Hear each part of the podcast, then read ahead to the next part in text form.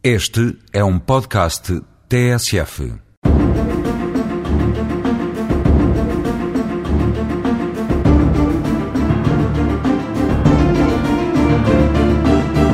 Hoje eh, venho aqui falar de relações eh, entre a comunicação social e a justiça.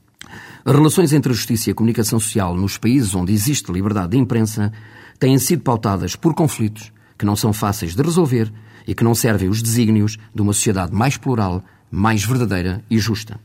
Para essas relações difíceis e não pacíficas, contribuíram fatores diretamente conexionados com a democratização da justiça e com o aumento gradual e efetivo de uma cidadania mais esclarecida e reivindicativa.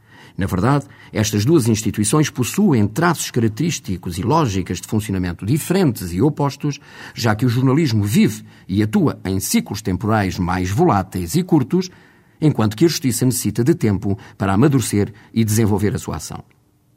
É nesta lógica de servir o cidadão e prestar serviço à comunidade que faz, por um lado, o jornalista romper as restrições no acesso à informação e, por outro, a justiça praticar o secretismo defendendo-se da intrusão dos média.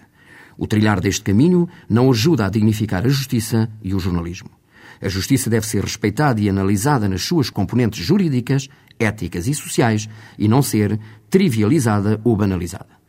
Até há bem pouco tempo, a administração da justiça era percebida e apreciada no recato dos corredores e gabinetes dos tribunais e era legitimada por via do processo. Hoje em dia, as coisas já não se passam assim. Numa sociedade de informação e de comunicação, não se pode deixar de assumir a tarefa de fundar uma relação profícua, singular e equilibrada com os meios de informação e de comunicação social cultivando o discernimento entre a reserva pessoal e a indivisibilidade social no respeito pelos estatutos profissionais envolvidos. Efetivamente, as relações entre a justiça e a comunicação social são feitas de problemas, tensões, de déficit e de excesso.